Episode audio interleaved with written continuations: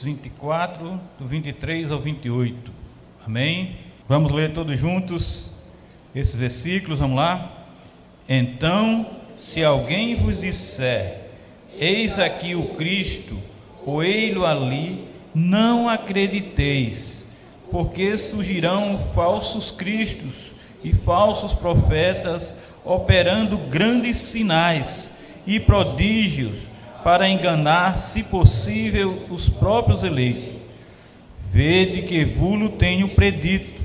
Portanto, se vos disserem, eis que ele está no deserto, não saiais, ou ei-lo no interior da casa, não acrediteis, porque assim como o relâmpago sai do oriente e se mostra até no ocidente, assim há de ser a vinda do filho do homem.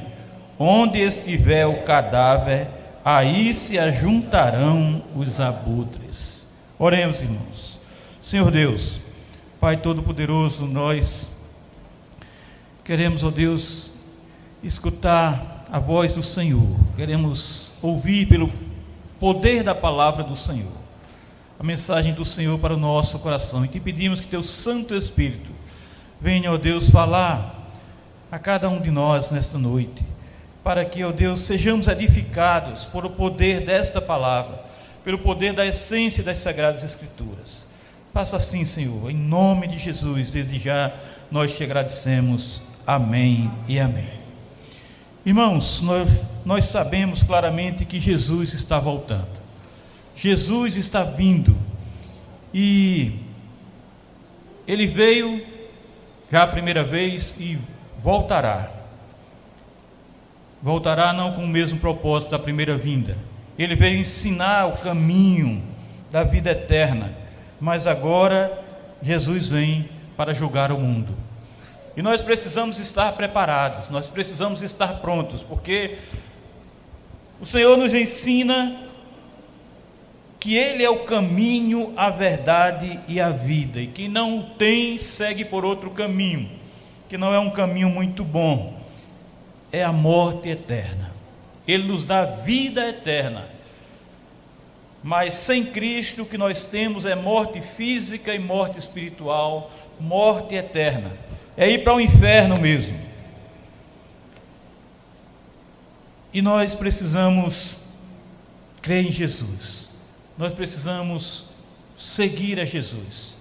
Nós precisamos amar a Jesus, pregar a Jesus, viver, testemunhar que Cristo é o nosso redentor, o nosso libertador e o nosso salvador. É isso que nós precisamos fazer aqui agora, viver aqui agora, recebê-lo como nosso Senhor e Salvador, para que nós sejamos verdadeiramente filhos de Deus, como diz João 1,12. E nesse texto que nós lemos, irmão, no contexto desse, desta partezinha que nós lemos aqui, Jesus está saindo do templo. E seus discípulos lhe mostram a imensa construção do templo. Vê que magnífico, vê que fantástico, vê que espetacular é esse templo. E Jesus diz para eles ali: Não vedes tudo isso? Não vedes essa imensidão? Em verdade vos digo que não ficará aqui pedra sobre pedra que não seja derribada. Estão vendo esse templo grandioso? Estão vendo essa construção magnífica? Tudo isso vai se acabar. Mas lá no Monte das Oliveiras, os discípulos lhe perguntaram: quando isso? Aconteceria e quando seriam os sinais da sua vinda e da consumação dos séculos. Então Jesus começa a exortá-lo, começa a, a, a alertá-los, dizendo para que ninguém viesse os enganar, porque muitos viriam em seu nome, dizendo o seu próprio Cristo. Um dia desse eu estava vendo um, um, um, um youtuber mostrando três, ele só vou mostrar três Três pessoas que se dizem ser o Cristo. Porque esse, esse vídeo não daria para mostrar todos. E ele disse que teria que fazer vários e vários vídeos para mostrar pessoas que se dizem ser o Cristo. E ali Jesus diz que eles ouviriam falar de guerras e rumores de rumores de guerra, mas ainda não era o fim. E nós estamos ouvindo isso. E nós estamos vendo isso. E está chegando até nós isso. Ele diz também que se levantará nação contra nação, reino contra reino, haveria fome, terremoto, mas tudo isso ainda seria o princípio das dores. Não seria o fim ainda. Era só o princípio das dores. Que seriam atribulados, mortos, odiados por todas as nações por causa do seu nome. Esse é o caminho do cristão. Se você não quiser passar por isso, não seja cristão. Seriam atribulados, mortos, odiados por todas as nações por causa do seu nome, por testemunhar a Cristo. Que muitos iriam se escandalizar, trair, odiar uns aos outros, e falsos profetas iriam enganar a muitos. Há muito tempo, irmãos, que isso já acontece há muito tempo. E o conhecimento que eu tenho assim muito mais claro é de um dia desse aqui para cá, dos anos 60 para cá. Isso ficou muito mais nítido em nosso Brasil. Isso ficou muito mais claro nesse país. Ele diz também que a iniquidade se multiplicaria e o amor se esfriaria de quase todos mas o que perseverar será salvo. O ódio tem se intensificado, irmãos. As pessoas estão odiando por brincadeira. O pecado está cada dia mais crescendo. E as pessoas insistindo, fazendo leis e mais leis para que a iniquidade, para que o pecado seja, seja confirmado. Seja lei você fazer o que é errado. E só após o Evangelho ser pregado por todo mundo viria o fim. Jesus diz isso, mas outra coisa ele vai dizer lá na frente que vai ter que acontecer para que venha o fim. Aí Jesus informa que quando eles virem o abominável da desolação que falou Daniel, quem estiver na Judéia, fuja para os montes. E ele diz: quem estiver sobre o irado, não de, descesse a tirar de sua casa alguma coisa. Não venha buscar seu celular, seus documentos, vá embora. Quem estivesse no campo não voltasse para buscar a sua capa. Deixa ela para lá, mas não vai servir mais. Jesus então exclama: Ai das grávidas e das que amamentam naqueles dias. Veja que interessante. Jesus se lembrar das grávidas e daquelas que têm crianças pequenas.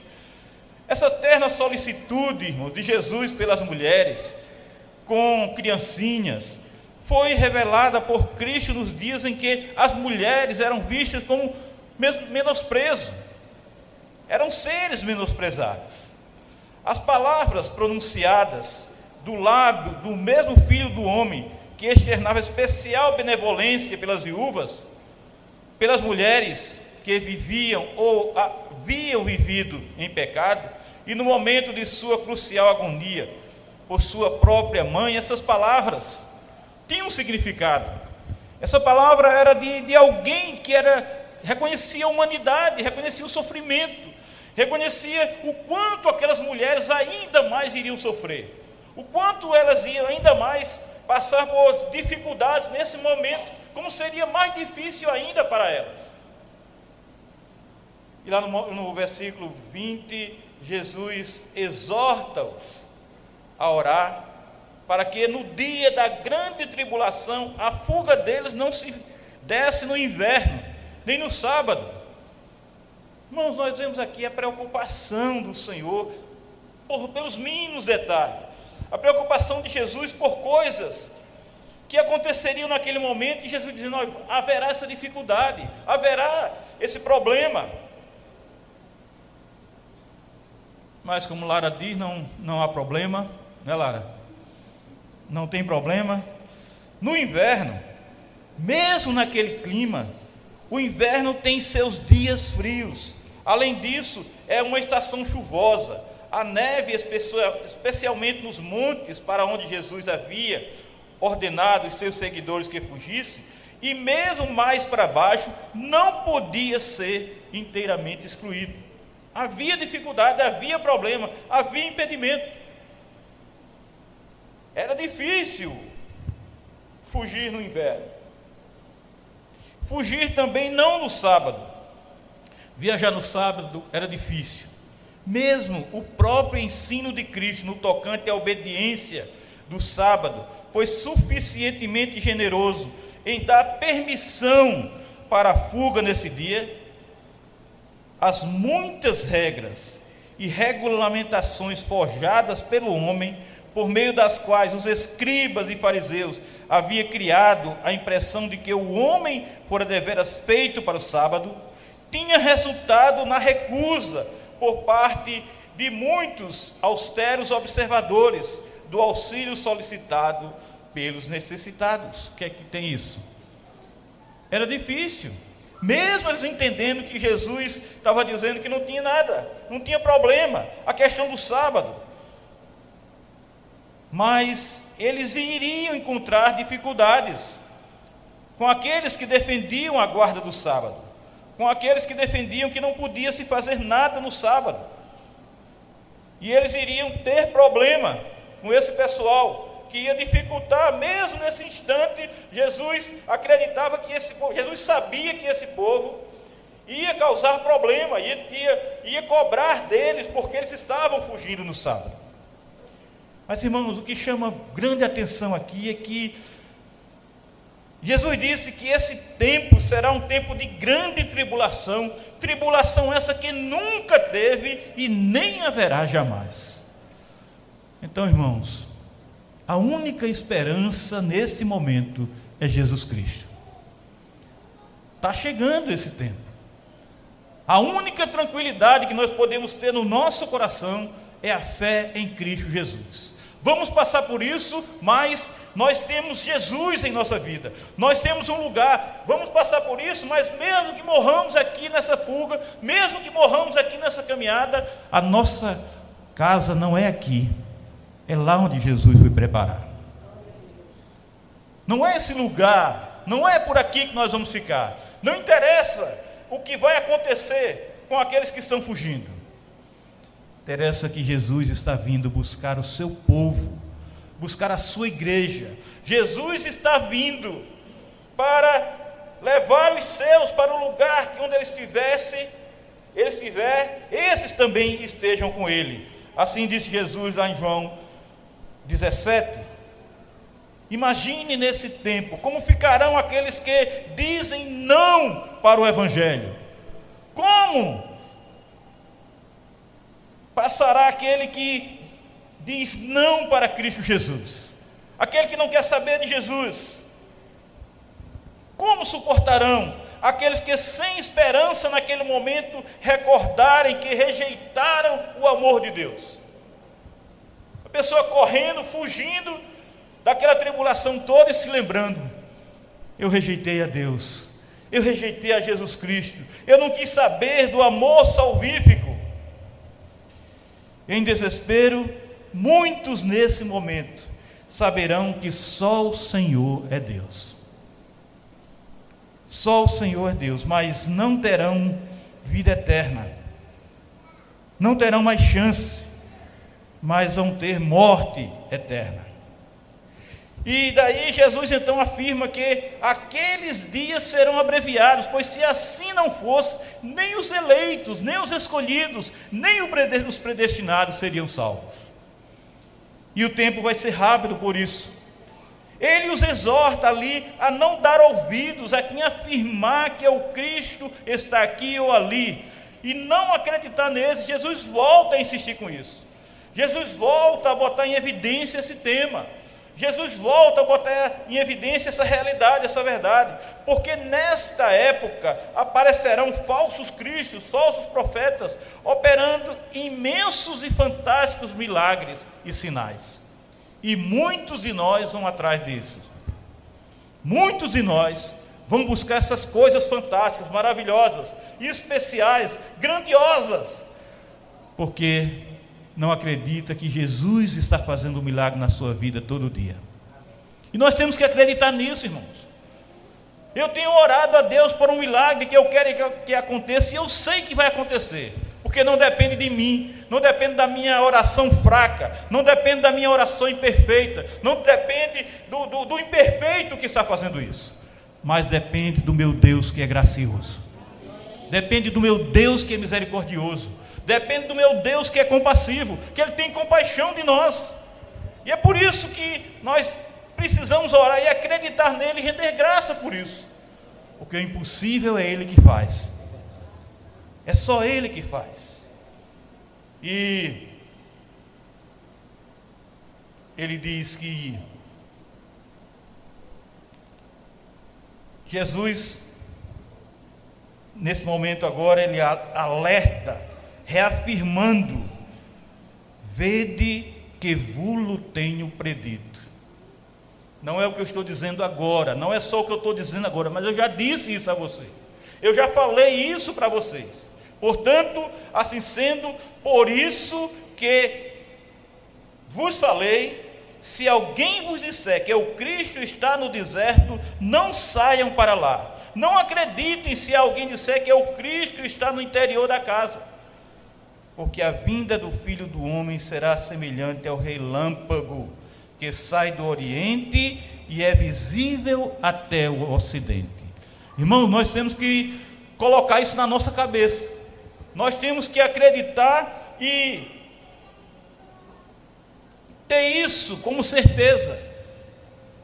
Vai ser desta maneira que Jesus está falando, não é da maneira que muita gente está falando por aí, não é da maneira que vai se apresentar nesse momento. Muitos cristos vão surgir. A vinda do Deus Filho será visível para todos, sem a necessidade de alguém o procurar ou ir em busca. Aí ele está em Jaboatão, aí você sai correndo para Jaboatão. Não, ele está em Paulista, ele está em Olinda, e você vai para esse lugar. Não precisa, não adianta. Quando ele vier, todos verão. Jesus virá e todos verão ele descendo em glória, com poder e vitoriosamente se apresentará com seus anjos. É a palavra de Deus que diz, é Jesus que está dizendo. Então Jesus conclui afirmando que onde estiver o cadáver, veja que interessante, aí se ajuntarão os abutres. Era isso que dava um nó em minha cabeça. Onde estiver o cadáver, aí se ajuntarão os abutres. E eu ficava pensando, como é que Jesus, qual é a ideia aqui, né? Lá em Jó, está escrito assim, Jó 39, 30, está escrito assim: Seus filhos chuparão sangue. Onde há mortos, ela, nesse caso aqui é a águia, aí está. Olha, seus filhos chupam sangue. Onde há mortos, ela, no caso a águia, aí está. Lá em Lucas 17, 37, então lhe perguntando: Onde será isso, Senhor? Respondeu-lhe: Onde estiver o corpo, aí se ajuntarão também os abutres. É, os comentaristas dizem que jamais poderia ser a águia, porque a águia não chega, não, não, não come carne de mortos, de cadáveres, mas abutres sim. Então, irmãos, Jesus aqui, de uma maneira inusitada, apresenta uma ilustração da sua vinda. É isso que eu acho tremendo. Ele está falando sobre a sua vinda. Que os abutres se precipitarão sobre um cadáver. Sabe o que é que vai acontecer, irmãos? Sabe o que é que Jesus está falando aqui? Que quando o mundo, moral e espiritualmente, se degenera, se assemelha ao cadáver em decomposição, aí chega o julgamento.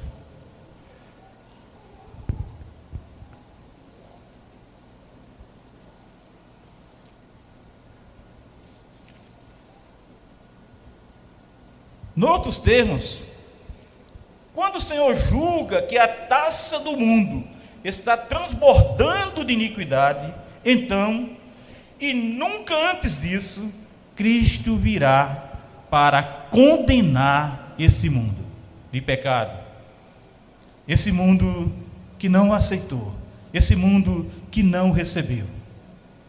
Essa é a segunda coisa que Jesus está dizendo que eu falei lá primeira. Quando todo mundo estiver evangelizado, ele virá.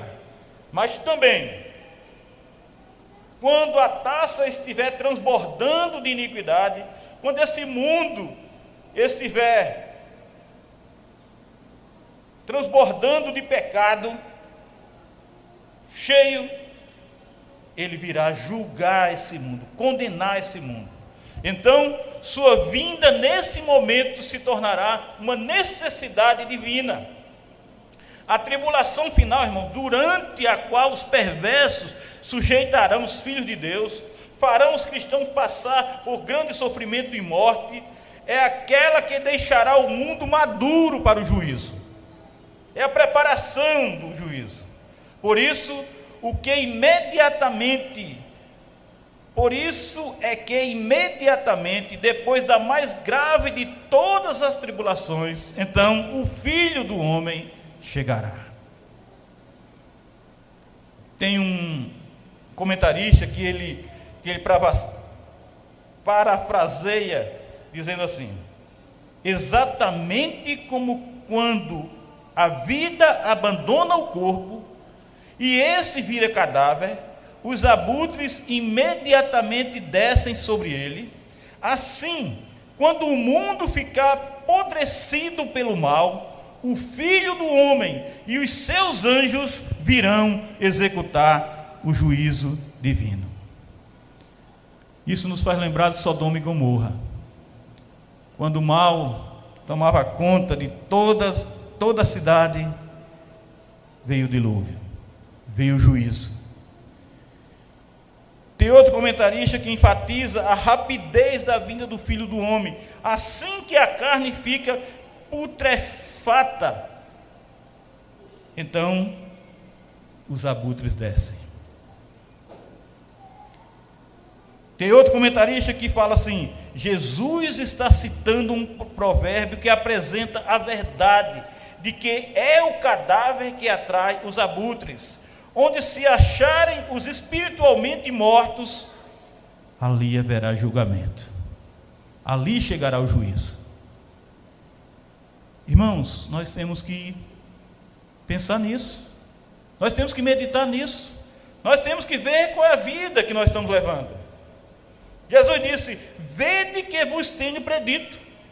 Portanto, se vos disserem, eis que ele está no deserto, não saiais. Não andem perdidos, enganados, buscando o que é uma mentira. O mundo está oferecendo a mentira, irmãos. O mundo está oferecendo aquilo que não é a realidade. Jesus está nos alertando para isso. E vão dizer naquele momento: Oei-lo no interior da casa. Não acrediteis, porque assim como Jesus está dizendo, e eu quero repetir, eu faço questão de repetir como será a vinda do Senhor. Assim como o relâmpago sai do Oriente e se mostra até no Ocidente, assim há de ser a vinda do Filho do Homem. Onde estiver o cadáver, aí se ajuntarão os abutres. Todos verão. Não tem esse negócio de procurar fulano. Não tem esse negócio de procurar cicano. Não porque na igreja tal, na igreja qual, muitos estão procurando o Cristo de igreja em igrejas, mas não está nesses lugares tão atrativos. Jesus não está nesses lugares tão atrativos. Jesus está onde a palavra de Deus é pregada. Jesus está onde é evidenciada a essência das Sagradas Escrituras. Jesus está onde verdadeiramente, irmão, se prega a Bíblia, onde se fala da Bíblia, não do homem, não da tradição humana, não daquilo que o homem sabe, da sabedoria humana. Muitos estão distraídos, despercebidos, comprando azeite para suas lamparinas, para seus candeeiros, mas repentinamente Jesus virá buscar a sua igreja. O Cristo que veio como libertador, veio como redentor, veio como salvador, agora virá como juiz para julgar aquele que o rejeitou. o juízo virá para os que insistem em viver em pecado. Onde estiver o cadáver, aí se ajuntarão os abutres. Esse é um alerta de Jesus para nós, para que nós tenhamos cuidado na vida que nós estamos levando. Nós temos nos preparado para a vinda de Jesus, está próximo. Nós temos visto o que está acontecendo e nós vemos muitos pregadores falando sobre isso, que não está longe. E nós temos que viver para Cristo Jesus, porque a nossa única salvação é Jesus. A nossa única salvação, a salvação para a nossa vida não é outra pessoa, não é mais ninguém. Só esse nome tem poder. Só esse nome pode nos levar para a vida eterna. Só esse nome pode nos dar, só Jesus pode nos dar verdadeira esperança, irmãos. O que é que nós temos de esperança daqui para frente? O que é que nós temos visto de bom daqui para frente? O que é que tem, se tem nos prometido para nós daqui para frente? Nada que preste, nada de bom. Mas nós temos a esperança em Jesus Cristo. Nós temos a certeza que Jesus é por nós. Se ele veio morrer por nós naquele trono de vergonha e dor, ele, com certeza, para aqueles que o recebem como Senhor e Salvador, ele tem um lugar preparado para nós. E ele diz que quer que os seus estejam com ele, e nós vamos estar com ele, porque nós cremos em Jesus porque nós sabemos que Ele é o Filho de Deus, que veio ao mundo nos salvar, que veio ao mundo nos tirar do caminho da condenação, e nós não queremos ser condenados, e nós sabemos que pecamos, que falhamos, que erramos, e nós muitas vezes queremos até desanimar, mas não desanimamos por quê? Porque a graça de Deus nos basta, porque a graça de Deus nos sustenta, porque a graça de Deus nos levanta, porque a graça de Deus tem, tem nos conduzido, irmãos, apesar dessa dificuldade, apesar das impossibilidades, o milagre de Deus tem acontecido na nossa vida a cada dia, e nós temos visto que não é porque nós merecemos, mas é porque Deus quer que seja assim, essa é a graça do Senhor, esse é o favor merecido do Senhor, e nós temos que viver para a glória do nome do Senhor, e é por isso que nós estamos aqui, e é por isso que nós nos reunimos, e é por isso que nós vamos de casa em casa casa, estamos juntos com os irmãos, para quê? Para a glória de Deus. Porque não podemos, irmãos, nem ostentar o que não somos. E as redes sociais estão, isso, estão aí para isso. É o que mais se faz, ostentar o que não somos, mas humilhados na presença do Senhor, nós podemos dizer que somos filhos de Deus que somos cristãos verdadeiros, que somos aqueles que adoram ao Senhor de todo o coração e com todo o amor. Por isso, creia, em Cristo Jesus você é salvo. Em Cristo Jesus nada, nada vai tirar essa salvação de você, porque é graça de Deus. Se nós amamos a Cristo, se, se, Jesus é o nosso Senhor e Salvador, ninguém vai tirar isso de nós, nem o nosso próprio erro, nem o nosso próprio pecado, porque Jesus sabe que nós falhamos, Jesus sabe que nós erramos, Jesus sabe que nós somos pecadores, Jesus sabe que nós temos resquícios de pecado, mas Ele também, é Ele que nos dá o arrependimento, é Ele que nos dá a fé, é Ele que nos dá um coração quebrantado, é Ele que nos dá o reconhecimento da nossa fraqueza, e é Ele que nos dá da sua graça, para que nós continuemos errando, mas voltando. Assim como foi Davi, quem errou mais do que o rei Davi? Mas por que ele se tornou um homem segundo o coração de Deus? Porque apesar dos seus erros, ele continuou exaltando, glorificando e se quebrantando na presença e no poder de Deus. Que Deus abençoe.